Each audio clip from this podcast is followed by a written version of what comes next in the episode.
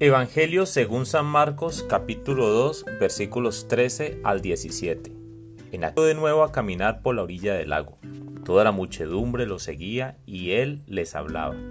Al pasar vio a Leví, Mateo, el hijo de Alfeo, sentado en el banco de los impuestos y le dijo, Sígueme.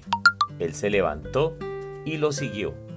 Mientras Jesús estaba a la mesa en casa de Leví, Muchos publicanos y pecadores se sentaron a la mesa junto con Jesús y sus discípulos, porque eran muchos los que lo seguían.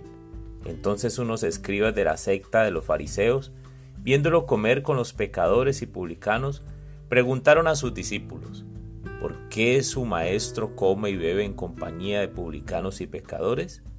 Habiendo oído esto, Jesús les dijo, no son los sanos los que tienen necesidad del médico, sino los enfermos.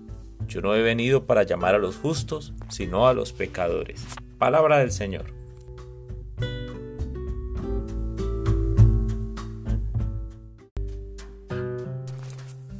Hola mis amigos.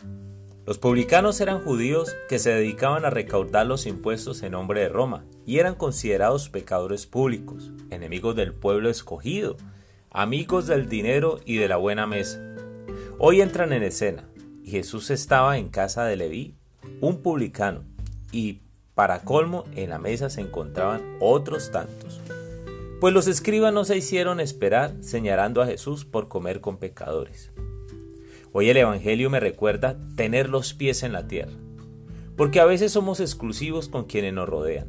Incluso a las reuniones sociales de la familia no invitamos a algunos porque ciertas personas no son de mi estatus social o porque no comparten mis ideales o pensamientos religiosos.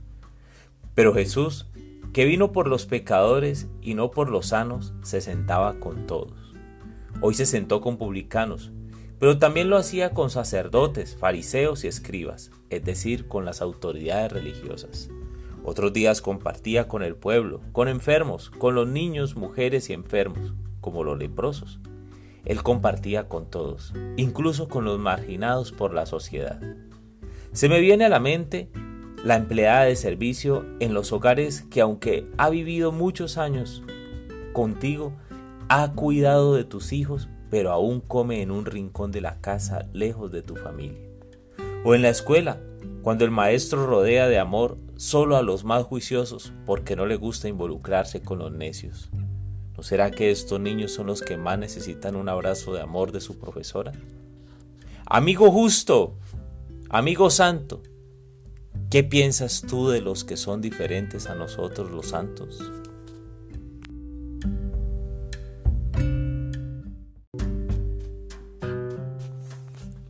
Espíritu Santo, dulce huésped de mi alma, quiero pedirte perdón por rechazar a tantas personas en tantas ocasiones.